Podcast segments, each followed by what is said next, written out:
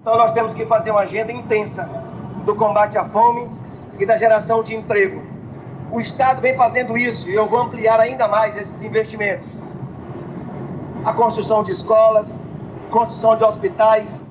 No último sábado, os partidos da base do governo do estado se juntaram em uma grande convenção para o lançamento oficial das candidaturas de Jerônimo Rodrigues, Geraldo Júnior, Otto Alencar, além de centenas de deputados federais e estaduais. Coloquei os meus passos 12 anos nesse caminho e não seria na hora da eleição ou da política que vai eleger Jerônimo deixar o meu caminho e sair por uma desculpa esfarrapada, como muitos fizeram. Mas nós vamos derrotar quem deslizou e também quem está ao lado dele para ganhar bem e Jerônimo governar a Bahia com força e coragem, como Rui Costa fez. A convenção governista reuniu dezenas de milhares de pessoas no Parque de Exposições aqui em Salvador. A presença de prefeitos e militantes do interior do estado foi marcante e ajudou a preencher o evento político partidário, que foi recheado de discursos confiantes e também críticas ao principal adversário do grupo, a CM Neto. E agora, não está querendo entrar em campo, Geraldo. Não quer disputar a eleição, está querendo ser nomeado, toda hora fica plantando notícia falsa. Não tem jeito. Se quiser ser governador, tem que disputar a eleição. Com as candidaturas postas, quais são os próximos desafios do grupo governista nessas eleições? Jerônimo vai conseguir colar sua imagem em Lula e subir nas pesquisas? O que Otto Alencar precisa fazer para manter sua vantagem rumo à eleição ao Senado? O terceiro turno desta semana debate as convenções eleitorais que definem o desenho político das eleições de 2022 e dão pontapé para o início oficial da disputa. Começa agora o terceiro turno. Um bate-papo sobre a política da Bahia e do Brasil.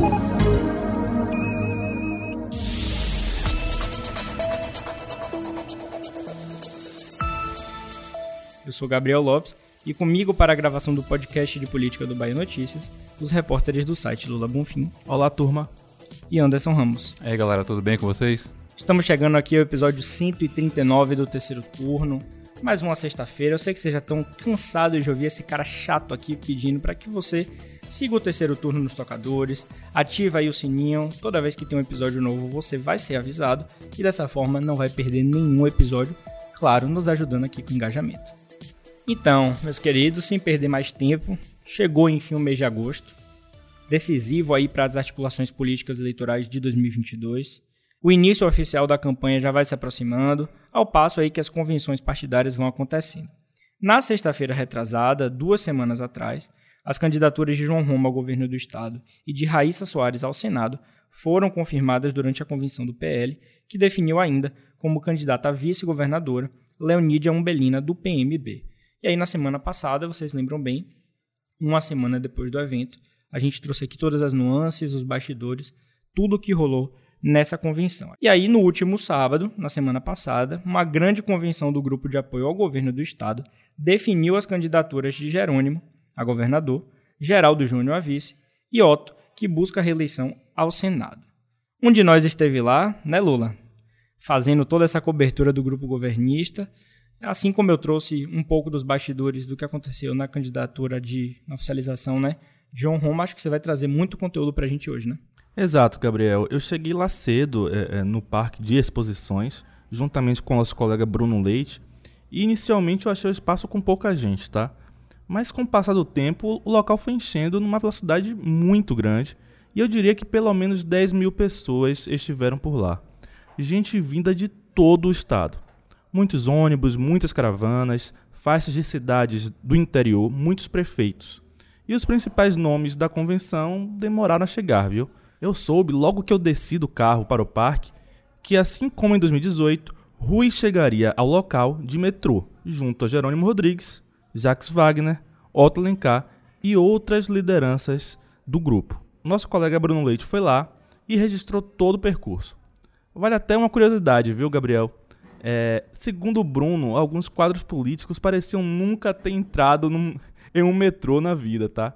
O pré-candidato ao governo, Jerônimo Rodrigues, demorou a se segurar e quase caiu quando o trem deu a partida.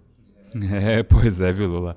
É, mas Jerônimo vai ter um pouco mais de tempo aí para se acostumar a andar de metrô, já que o governo ainda tem algumas estações para inaugurar nos próximos anos aí, viu? Mas uma presença que chamou bastante atenção da imprensa é, foi a do senador Ângelo Coronel, que estava meio sumido aí na pré-campanha, né, distante, fazendo alguns comentários ácidos aí no, contra os próprios aliados, mas ele finalmente apareceu. Ele foi à convenção, confraternizou com os aliados, disse que estava com Jerônimo e deu a seguinte justificativa para sua ausência até o momento. Vamos ouvir. Eu só apareço em eventos após a convenção, porque antes deixa de ser um evento institucional, passa um evento da pré-campanha. Pré-campanha para quem é candidato. Como eu não sou candidato, eu tive que me segurar. A convenção é a partir de hoje, então oficialmente estou com o meu partido. E aí, meus amigos, essa justificativa de coronel, o que, é que vocês acham disso? Deu para engolir isso aí? Papinho. Papo furado, né, meu querido? Papo furado. Papo furado. Fica parecendo ah. que só o Ângelo Coronel tá fazendo campanha, né? Pois é. Na verdade, a minha, a minha sensação é, é, de Ângelo Coronel, desde o final do ano passado, na verdade, é que ele tá esperando a hora certa de pular fora do barco, sabe? Ele já tá é, é demonstrando, fazendo o caminho para que quando ele ele saia do grupo, atual grupo governista, isso não pareça tão absurdo. Sabe? Ele está preparando o, o, o caminho para, no momento certo, anunciar uma saída. Eu só não sei é, é, é, como é que ele vai ficar em, em, relação a esses atuais aliados hoje, caso esse grupo vença as eleições, né? Porque ele está é, é, é, criando como é que eu posso dizer, uma situação difícil para ele dentro, dentro do grupo. Né? São muitas declarações ácidas. Na quarta-feira, por exemplo, ele deu, ele deu entrevista em uma rádio também cutucando o grupo. Né? Isso não caiu bem.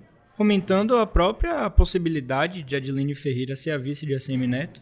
Vocês viram essa declaração dele? Pois é. Que seria um ótimo quadro, que Neto teria caminho aberto aí para para ganhar a eleição e tudo mais. Isso só reforça. Não pega legal, né? É, isso só reforça a minha sensação de que ele tá é, é, é, mudando de lado, né? Ele tá querendo já fazer, fazer o caminho pro outro lado. Tem alguns meses, né? Tá criando o terreno para isso, né? Uhum. Um ambiente favorável para que ele seja bem acolhido lá do Sim. outro lado, né? Com quem já disse que tem relações também, que uhum. tem, né? É amigo de todo mundo, né? Amigo é mais um daqueles mundo, que é amigo de é. todo mundo e tal. Interessante que a gente tinha expectativa que a esposa dele fosse se, se candidatar esse ano, né? Então, eu lembro que eu falei com ele tem uns dois meses, questionando justamente sobre isso, né? A ausência dele. E eu também questionei sobre a possibilidade dele é, se licenciar do mandato para fazer parte da campanha de Jerônimo e até da esposa. Até que o momento que ele me falou que ele, a esposa é, dele, Eleusa Coronel, não, não é, iria disputar nada esse ano. Né? Vale lembrar que Eleusa foi vice de Isidora aqui na, para Prefeitura de Salvador. Então muita gente dizia que, inclusive, naquele momento ela até aparecia mais que o próprio Isidoro. Né? Lembro que isso chegou a ser piada aí em alguns ambientes aqui da imprensa baiana e essa, isso não vingou, né? Então, é, mais uma, um, a desculpa de coronel agora é que ele de fato tá, é, é, entrou na campanha para é, é, ajudar os filhos né, se elegerem. Né? E, e é, é, isso que a gente vai ver a partir de agora, né? se ele vai de fato entrar de cabeça nessa, nessa campanha. Agora lá ele foi muito bem recebido, tá? Muito, muitos abraços. Foi o primeiro a falar com a imprensa, né? É, é, e quando os demais líderes do grupo chegaram, todos abraçaram ele, muitos sorrisos muita felicidade. Não sei se nos bastidores segue assim, né? Mas tudo é a imagem que se passa também, é. né? Na no frente público. Na frente da imprensa, eles estavam todos muito felizes, muito é, é, é muito afago entre si, né? Como foi o discurso dele, Lula? Teve realmente aquele tom ácido assim para cima de Rui Costa? Não senti isso, não senti isso. Ele até fugiu um pouco disso no, naquele momento. Mas a verdade é que aquela desculpa que ele deu não colou, né? A desculpa para a ausência de, dele anterior, acho que ninguém que a, acompanha a política aqui acreditou muito nessa versão de que ele estava ausente por uma questão de, de legislação eleitoral. Porque se fosse por isso, não haveria essa pré-campanha toda que a gente está vendo. Ninguém apareceu. Desde o início do ano. Desde, desde o início do ano. A CM né? Neto rodando no interior pois desde é, o ano passado. É. Pois é. É. Deve, eu acredito que tem, alguém tenha chamado ele na chincha, né? Porque, é, não sei se vocês lembram, na semana passada, o próprio Jerônimo convidou ele em uma entrevista para a rádio. E, e, todo mundo, uh, o próprio Otto justificou também a ausência dele e tal. Wagner falou também. Wagner falou, né? A imprensa batendo nisso, até que, claro, imagine se ele não comparece no, no lançamento oficial da candidatura do, do cara que vai ser o nome pra, do, grupo, do dele. grupo dele. Então ia pegar muito mal. Muito mal. Sem contar que a gente não pode esquecer que foi esse grupo que ajudou a eleger Coronel. Pegaram o Coronel pelo braço, pela mão, né? E conduziram o Coronel a uma eleição de senador. Pois é, quem era coronel eleitoralmente antes disso, né? E, e a, se a gente puxar um pouquinho pela memória, foi o grupo mesmo quem puxou o coronel, porque nas pesquisas ele aparecia atrás de Irmão Lázaro, uhum. né? E pouco a pouco ele foi crescendo e conseguiu a virada bem na reta final. Bem na reta final. Puxado pela campanha do grupo governista hoje tem uma sensação aí do grupo que Coronel deve gratidão, né? A esse atual grupo que está aí instaurado. Agora, queria retomar aqui um, uma outra coisa que, que, Anderson tinha falado e que você também falou, Lula, que foi esse uso do metrô, né? Que nada mais, nada menos do que é uma, uma mensagem clara, né, do pessoal do PT, né? Então, você levar os membros aí da, do grupo no, no metrô, que é um, uma obra claramente é, que Rui usou por muitos anos, que o metrô de Salvador, enfim, saiu na gestão né, a partir ali da gestão de Rui Costa em 2015, se eu não estou enganado. Na verdade, foi a partir da, da, gestão de Jacques Wagner. Em 14 né? ainda, Em 14, né? em 14. É, o, é o legado do PT, né? talvez uhum. o maior legado do PT aqui em Salvador. Sim, sim. É, é, é... E além dessa questão do legado, né, de, de ser a, a grande obra símbolo do governo do estado na capital, tem também uma questão de passar uma coisa meio popular, né? De você estar no meio do povo é, é, usando o transporte público para chegar ao evento é, é, é, de campanha, porque foi um evento de campanha na prática, né? Por mais que se chame de convenção, foi um grande evento de campanha, um grande comício, um comício muito grande. É, agora, me incomodou que logo na chegada de Jerônimo para falar com a imprensa, a primeira palavra que ele falou foi Lula. Né? Isso foi uma coisa que me chamou muita, muita atenção. Eu, eu não lembro direito qual foi a pergunta que fizeram a ele, mas não tinha relação com Lula, né? tinha relação com, com gestão do governo do Estado. E ele falou assim: Lula prometeu que vai retornar com o PAC. Aí eu fiquei, pô, o PAC é, é um programa da época do governo Lula, né? Que tinha a ver com os investimentos do governo federal em grandes obras, né?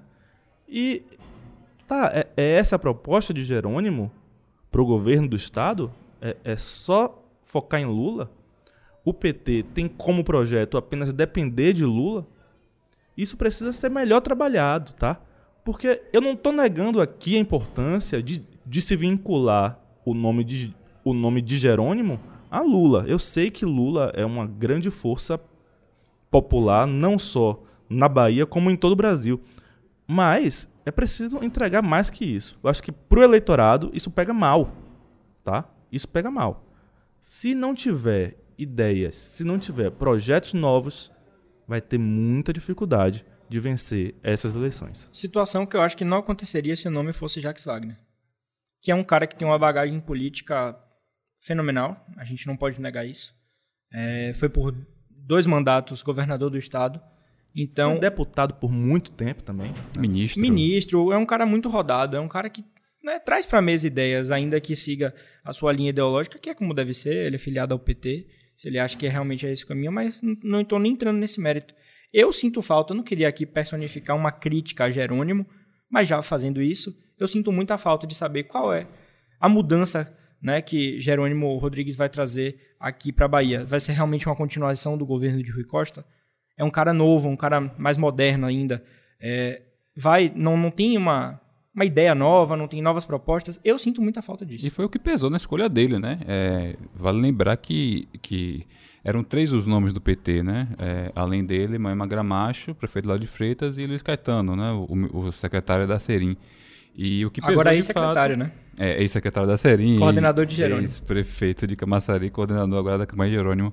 E o que pesou mesmo na, na, na, questão da escolha de Jerônimo é que ele é um cara mais jovem, é, ainda não havia sido experimentado nas urnas, mas assim, até onde a gente sabe, nada pesa contra ele. Assim, né? A gente sabe que é, tanto Jerônimo quanto Moema é, é, tem o bônus de, de, serem conhecidos, mas tem um ônus também, né? Que as gestões deles são contestadas e tal. É, é, durante a campanha algo poderia acontecer, algo poderia vir à tona aí que pudesse atrapalhar bastante a campanha. Então, é, é, já que se espera um, um, é, o candidato jovem, né, como um todo, né, é, a gente pega aí Jerônimo, Neto e o próprio Roma, a gente tem ali uma, uma faixa etária próxima, né, no, no, é, um, é, um, é, um, é um fator interessante dessa campanha isso, né, não tem um, um, um Wagner, um Otto, que já é, tem uma idade mais que, elevada, né? Que aumente essa faixa etária aí, né? Sim. né? Então, é, é, pelo visto, é o que as pessoas querem de um gestor, que ele que seja jovem, mas que seja experiente, né? É, então, isso, isso a gente espera... É, é, isso pesa um pouco contra, contra Jerônimo, essa falta de discurso, né? Só tentar atrelar a imagem dele a Lula. Você falou uma coisa interessante, é, se fosse Wagner, eu acho que Wagner não faria esforço para isso, né? Já que Wagner é um cara que é, atrelado a Lula naturalmente, né? Perfeito. Acho que ele teria um, um é, inclusive... um, um, um, ele teria um escopo maior de, de ideias, de sugestões e tal. É isso. E, e Jerônimo, ele é até um cara que tem é, alguma passagem, algum, alguma experiência com questões políticas de base, né? Mas é, é, política partidária é um pouco diferente, entendeu? E, e, e eu acho que ele ainda tem que aprender algumas coisas para se dar melhor nessa campanha. Se fosse realmente Jacques Wagner, é, é, eu acho que foi por isso que grande parte da base do PT lamentou a desistência e, e resistiu à desistência de Wagner, né? Lembramos. É porque é, pularia essa parte da associação com Lula, né? Todo, todo mundo já associa naturalmente Wagner a Lula. Né? Inclusive, não só aqui na Bahia, nacionalmente. É, ele já foi tido como sucessor, sucessor natural de Lula. É, o isso... problema é que a idade avançada mesmo. Pois é, e isso daria, daria ao PT tempo e espaço para trabalhar mais ideias. Né? Hoje, existe uma correria para que se vincule logo é, é, Jerônimo a Lula para que Jerônimo alcance seu potencial, né? Porque se as pesquisas apontam Jerônimo hoje na faixa de, de 11% a 18%, né? E com Lula já, já colocam acima de 30, 30 é o potencial, né? Então eles estão correndo atrás para ver se alcançam logo o potencial, para ver se eles conseguem brigar é, é, é, mais tete a tete com a Semi Neto. Eu acho um discurso cansativo. É muito cansativo. A gente ainda não chegou no período oficial de campanha e a é gente é muito já, cansativo. já não aguenta que, mais ouvir isso. É, é muito cansativo. E, e, assim, eu acho que isso talvez funcione é, é para um público grande até, mas não funciona para todos os públicos, tá? E existe um outro público grande que se incomoda com isso. Com certeza. Eu queria aqui também só, só citar uma situação assim é, é, é difícil que aconteceu durante é, é, a convenção, que foi o prefeito de Lapão, hum. Márcio Messias, do PSD, que acabou sofrendo um infarto durante o evento e foi atendido pelo cardiologista Fábio Vilas Boas, né, que é pré-candidato a deputado federal. É, isso foi uma situação delicada lá na convenção, né? Mas o prefeito já se recuperou, já está bem e foi só um susto, né? Você acredita que esse caso, inclusive, a gente ficou sabendo essa semana, não foi, Anderson? Sim. Rendeu até uma outra informação inusitada, que foi referente a Bruno Reis e a Semineto, não foi? É isso, rapaz. Bruno Reis foi o convidado, o primeiro convidado aqui do projeto Prisma, né? O novo produto do, Bahia Notícias e ele falou pra gente que confundiram, né? É, é, a situação com o prefeito Lapão com ele, né? As pessoas pensavam que ele que tinha sofrido infarto. Inclusive, a Semineto ligou para ele preocupado, perguntando como é que estava o estado de saúde dele. Aí ele, sem entender, né? Falou que tá tudo bem. E só depois que ele ligou os pontos e viu que era outro prefeito que tinha sido é, se acometido por esse, por esse mal súbito aí, mas que no final acabou tudo bem. O que importa é que tá tudo bem com os dois. pois é. Vá você, Não aconteceu. Vá você ficar offline, longe do telefone, numa época de campanha e fake news. Vai você. O terceiro turno volta já já. Continue com a gente. Já pensou em encontrar todas as informações que você precisa com credibilidade e ao alcance de um clique? Acesse www.bahianoticias.com.br. Tudo de mais importante que acontece em Salvador, na Bahia, no Brasil e no mundo, você encontra aqui. Pois é, meus queridos, a gente volta aqui a falar da convenção do PT. Lá durante né, esse evento, houve ainda a confirmação de candidaturas a deputados federais e estaduais. Eu queria destacar aqui os parlamentares eleitos em 2018 que não vão tentar novamente em 2022. Caetano chegou a sentar na cadeira. Caetano teve problema com a justiça. Não, mas ele foi eleito. Mas ele foi eleito, né? Ele tá, foi eleito. Beleza, é isso mesmo. Eu sempre fico em dúvida. Destaco aqui os parlamentares eleitos em 2018 que não vão tentar novamente agora em 2022. É o caso de Luiz Caetano, a gente já falou aqui hoje, coordenador da campanha de Jerônimo Rodrigues, é, ex-secretário de Relações Institucionais do governo Rui Costa, ex-prefeito de Camaçari, e ainda inelegível pela Justiça Eleitoral, né? Caetano foi eleito em 2018, mas não chegou a sentar na cadeira de deputado. Nelson Pellegrino, atual conselheiro do Tribunal de Contas dos Municípios, o nosso querido TCM, e eles dois, é claro, não deixaram seus espólios eleitorais soltos por aí. A gente já vem tratando em matérias aqui no Bahia Notícia, apurações nossas, inclusive. Caetano apoia, sobretudo, a sua esposa, Ivoneide Caetano. O Anderson já falou disso aqui também, que eu me lembro, em algum episódio. Enquanto Pellegrino deixou a vereadora de Salvador, Marta Rodrigues, irmã de Jerônimo, olha só, como sua sucessora eleitoral. Eu queria falar aqui, Gabriel, é, é, algumas candidaturas novas de quadros sem mandato, né? Que se destacaram, assim, na minha visão, durante a convenção, né, com a presença de militância, faixas, adesivos, e que poderiam tomar vagas de deputados que hoje buscam a reeleição. Né? É, são os casos das candidatas a deputada federal Elisângela Araújo, que é ligada a movimentos de trabalhadores rurais e que tem um incentivo assim forte e poderoso do senador Jacques Wagner. Né? Também a policial militar Major Denise, que foi candidata do PT à Prefeitura de Salvador em, em 2020. E é, a vereadora de Salvador, Maria Marighella, que possui muita inserção na classe artística da cidade. Além, é claro, da militante do movimento negro, Vilma Reis, que também chegou a ser pré-candidata. Tá? Ela disputou essa indicação é, é, de candidata à Prefeitura de Salvador em 2020 com o Major Denise. Acho que Maria Marighella pode surpreender.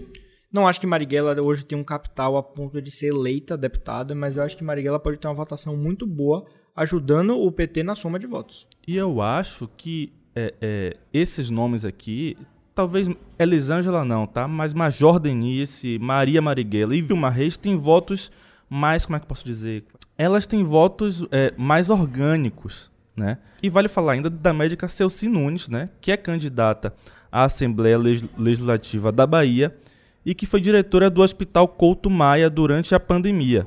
Ela vai fazer uma dobradinha com o deputado federal Jorge Sola, que é candidato à reeleição. Também tem base na, na saúde, né? Sim, exatamente. Né? É, é, os dois são médicos, são da área, da área de saúde e, e, e vão fazer essa, essa dobradinha. Acho que foram esses os nomes que mais me chamaram a atenção durante o evento. Legal, Lula, que você falou isso aí, que há, há, coisa, há cerca de dois meses eu, eu entrevistei aqui para a entrevista da semana é, Eden Valadares, presidente do PT. Ele destacou isso, né? É, que o PT esse ano vai focar em candidaturas femininas, principalmente para a Câmara Federal. E dos nomes que você citou aí, a grande maioria, praticamente todo mundo, né? Eram mulheres e vem com, com candidaturas muito fortes. E de fato, o que ele falou, assim, é, dentre esses nomes que, que é, tem uma candidatura mais competitiva, praticamente todas mulheres, né? Sim, sim. E isso é uma tendência nacional do PT, tá? Foi uma, foi uma orientação e um pedido de Lula nacionalmente ao partido que ele desse mais força às candidaturas femininas. Importantíssimo, inclusive, ter mulheres jovens, mulheres fortes na política a gente espera que elas ocupem cada vez mais esses espaços na política né, nacional, aqui local também. E além delas, né, vale destacar também a presença de forte. Além delas, né, vale citar também a presença forte de homens sem mandato, que também brigam para retirar uma vaguinha ali de algum candidato em busca da reeleição. É, a gente vai citar aqui alguns casos, como Fábio Vilas Boas, né, o ex-secretário da, de, da CESAB, que é candidato à Câmara pelo MDB, os sindicalistas Rui Oliveira e Hélio Ferreira, candidatos à Assembleia pelo PCdoB, o também sindicalista Radiovaldo, que tentará a alba pelo PT, e o ex-prefeito de Santa Maria, Ricardo Machado, que volta a uma disputa eleitoral também pelo PT. É, eu confesso que eu sambei bastante com a percussão que Ricardo Machado levou para lá, viu, Anderson? um samba de roda santamarense de qualidade. Mas é bom lembrar que o ex-prefeito de Santo Amaro já chegou a ser preso em dezembro de 2017, né, por suspeita de ter desviado cerca de 20 milhões de reais durante a sua gestão. Ele chegou a ficar inelegível também por oito anos mas já está livre para concorrer novamente. E olha que ele chamou atenção, viu? Eu estava acompanhando aqui pelo YouTube e, tinham algumas pessoas com as faixas, é, não sei se estavam estrategicamente colocadas ali, mas que chamou muita atenção com o nome dele gigantesco, Ricardo Machado. É, eu, eu não cheguei a, a, ver nenhuma foto dele e tal, mas eu sabia que ele estava lá por conta das faixas. Né?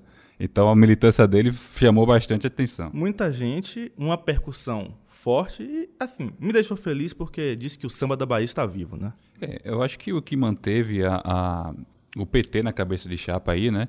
Foi justamente essa, essa questão, né? De uma, uma, uma boa votação uma, é, proporcional para manter boa parte das candidaturas ou até eleger algum, algum novo nome aí, é, tanto na Alba quanto na, na Câmara, né? É, é se, se, lá atrás, quando se cogitou o nome de Otto, uma das justificativas dele não ter aceitado concorrer foi justamente isso, né? Uma rejeição por ele ser de outro partido, né?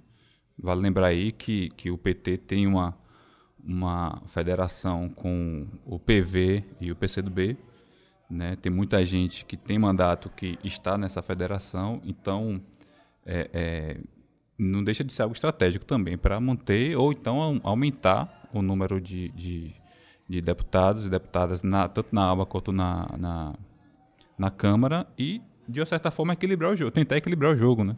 Se caso é, as, as pesquisas de intenção de votos estejam certas e, e a Semineto venha a ser eleito em outubro. São coisas que se retroalimentam, tá? É, é, o desempenho da chapa proporcional influencia no desempenho da chapa majoritária e vice-versa, né? o tempo todo. Porque se, se, se o candidato a deputado tem é, boas parcerias com prefeitos do interior, isso, isso também reflete é, em votos para a chapa majoritária. Tá? E, se a, e, e se a chapa majoritária também tem um grande alcance, é muito popular, ele consegue transmitir boa parte desses votos para seus candidatos a proporcional. E aí, é, é, para a gente falar um pouco sobre possibilidade, é, é, o grupo governista vai crescer ou vai diminuir na ALBA? Vai crescer ou vai diminuir na Câmara? Isso depende muito do desempenho de Jerônimo nas urnas. Né? Eu diria que hoje, com os números que Jerônimo tem nas pesquisas, a tendência, a tendência é de queda da bancada, é, hoje governista, tanto na ALBA quanto na Câmara dos Deputados.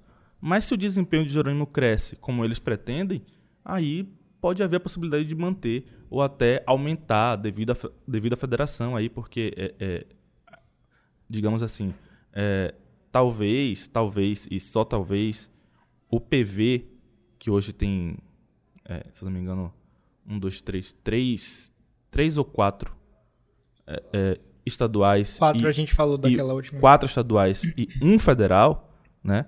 É, é, consiga puxar mais gente. Né? Porque é, se a gente for buscar há, há quatro anos, o PV não, não elegeu ninguém. Não elegeu ninguém. Ganhou quatro agora. E talvez busque mais gente. Né? É uma somatória de votos que a federação vai, vai gerar. Muita gente com muito voto isso talvez puxe mais alguém. E isso, é, isso é interessante, né? A gente vai ver agora pela primeira vez a federação funcionando talvez como uma puxadora de bancadas para os legislativos. Mesmo que o PV consiga só, vamos colocar aqui que ele só consiga reeleger os quatro que tem agora, né, mandato, que houve esse incremento aí com a, com a janela partidária, vai ser fantástico para o partido. Imaginar um tempo atrás que o PV teria quatro deputados estaduais aqui na conjuntura que a gente tem, para mim seria difícil de imaginar, né? Com certeza. Não, não, é um, não é um partido muito grande no estado, nunca foi, né? E, e ter quatro agora tudo bem que não são orgânicos do partido, da militância, né? Mas eu acho que isso fortalece o partido, dá mais espaço. E um federal com Bacelar, né? Que vai aí tentar a reeleição. Também... E provavelmente deve, né? Na, há quatro anos ele foi muito bem votado. Né? Tem uma base sólida, né? Uhum. É engraçado vocês falarem essa questão da federação, PCdoB e PV, porque recentemente teve um probleminha aí com o PCdoB, né? Vocês lembram a questão da, da lista né, dos candidatos, né, as pessoas que seriam candidatos justamente para beneficiar os dois parlamentares que atualmente têm mandato no PCdoB, que é Alice Portugal Daniel, e Daniel Almeida. Almeida. Então acabou criando uma pequena rusga ali, né, principalmente com um nome que é ligado ao presidente do partido aqui na Bahia, Davidson Magalhães, uhum. que foi Venceslau, né? Venceslau, isso. Então é interessante a gente ver justamente como é que vai se comportar isso porque eu achei interessante você falar do, dos deputados que já têm mandato, que de fato a gente vê essa movimentação para beneficiar eles, né? faz toda aquela composição ali, o voto de rabada, como a gente chama no popular, para que eles mantenham as candidaturas, é, para que eles mantenham os mandatos, e acaba ofuscando, dificultando a vida de, das novas lideranças, novos nomes que tentam aí ascender na política. Foi bem estranho isso. É, tenho, eu tenho falado com algumas pessoas, alguns militantes do PCdoB, e eles acharam bem estranho essa, essa movimentação, né? Inclusive porque o próprio Venceslau é, seria alçado a, a vaga de, de a vaga não, mas assim seria o nome do próprio Davidson Magalhães é, para a Câmara, né? Então a questão era teria mais voto para o partido, né? Para a federação no caso. Então, o que se fala de fato é que é, Alice Portugal e, e, Daniel, eles não queriam concorrência. Assim, é, será que eles viram os, os postos deles ameaçados por conta dessa candidatura ou de alguma outra? E Davidson Magalhães, no caso, mesmo presidente do partido, não teve é, é, voz nessa situação, né? não teve um pulso mais firme para determinar que os outros candidatos fossem é, disputar o pleito, ficar realmente, no caso, algumas, algumas pessoas estão bem, bem preocupadas e bem desanimadas até com o rumo do partido. O próprio Augusto Vasconcelos foi vetado aí, né? Vereador de Salvador foi vetado aí nesse rolê, digamos assim. E ele preferiu botar panos quentes, diz que é realmente uma decisão do partido, mas ele chegou a ser cotado para suplência de Otto e estava com a candidatura muito bem encaminhada, posta para deputado federal e também foi barrado aí, viu? É, eu achei isso, isso estranho, inclusive porque a gente não sabe, eu repito, né? A gente não sabe como é que vai funcionar a questão da federação, né? Porque isso de você é, tirar, impedir um quadro de se candidatar para é, é, favorecer os outros dois que já têm mandato, funcionaria perfeitamente no quadro do PCdoB isolado, tá? Mas agora que o PCdoB integra uma federação, eu não sei como é que isso é, é, é pode ajudar exatamente é, é, Alice e Daniel, por exemplo, né? Porque o PT, por exemplo, lançou 27 nomes. São 27 nomes do PT. Né? Então, é, será que eles vão conseguir, ainda assim, manter os mandatos? São né? 40 por federação, né?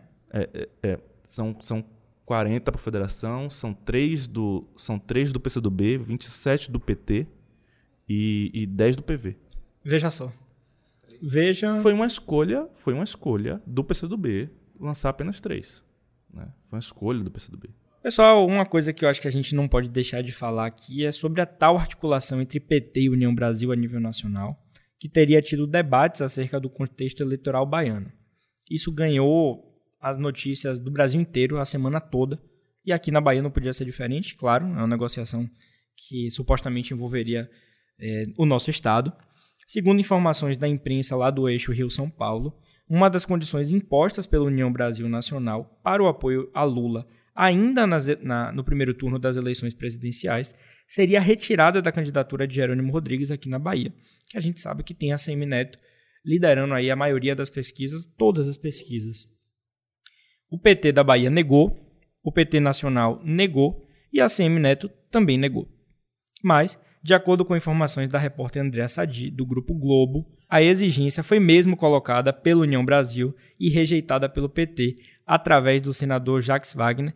Inclusive, segundo essas informações de Andréa, eu estava lendo essa semana, a gente até reproduziu aqui no Bahia Notícias, algumas alas do PT nacional não ficaram nada satisfeitos com Jacques Wagner ter pesado tanto isso. Eu acho que a, a, impressão do PT nacional é que aqui é uma eleição já perdida, né? E que, e que Wagner talvez estivesse trocando um apoio muito importante para uma eleição sem futuro. Mas a gente precisa compreender que essa não é a impressão do PT da Bahia. O PT da Bahia ainda conta com vencer as eleições aqui, né? Pois é. Imagine se o líder maior do PT na Bahia aceitasse um, um tipo de, é, de acordo desse, né? Que, que, qual seria o recado para a militância? Seria complicado. Seria realmente impensável uma retirada de Jerônimo Rodrigues da disputa, né? É, nos bastidores, quando conversamos com petistas, eles demonstram bastante confiança numa virada aqui na Bahia. Não consigo ver chance do PT baiano abrir mão da disputa por aqui, muito menos se aliando a Neto. Né? a sensação é que aqui na Bahia, PT e União Brasil são como água e óleo, de jeito nenhum se misturam. O curioso é que na convenção o governador Rui Costa tratou essa especulação como algo criado pelo ex-prefeito de Salvador. Vamos ouvir. Tem gente que fugiu de disputar a eleição em 2018 porque ficou com medo de perder a eleição. E agora não está querendo entrar em campo, Geraldo. Não quer disputar a eleição, está querendo ser nomeado. Toda hora fica plantando notícia falsa. Não tem jeito. Se quiser ser governador, tem que disputar a eleição. Eu sei que está sendo difícil andar pelo interior. É um fiasco atrás do outro. Todo dia é um fiasco. Ontem na região de Irecê foi uma sucessão de fiascos. Não é fácil. Quem não conhece a Bahia e quem caminhou ao lado três anos e meio do Bolsonaro agora dizer que não tem nada a ver com Bolsonaro. Eu sei que é difícil quem ocupa todos os cargos do Bolsonaro na Bahia, quem indicou a Codevas, que está aí todo dia no noticiário, agora dizer que não tem nada a ver com Bolsonaro é muito difícil. Mas não tem jeito de ser governador sem disputar a eleição. E aqui ele vai ter que enfrentar o cara mais preparado o cara do time de Lula, do time de Rui, do time de Wagner, do time de Otto, que é Jerônimo, Alencar, ah, Jerônimo Rodrigues e Otto Alencar. Os dois, eu já juntei, já, já, já botei o, o governador e o senador junto. É o Jerônimo e o Alencar. Ele vai ter que enfrentar os dois se quiser ser governador e o outro se quiser ser senador.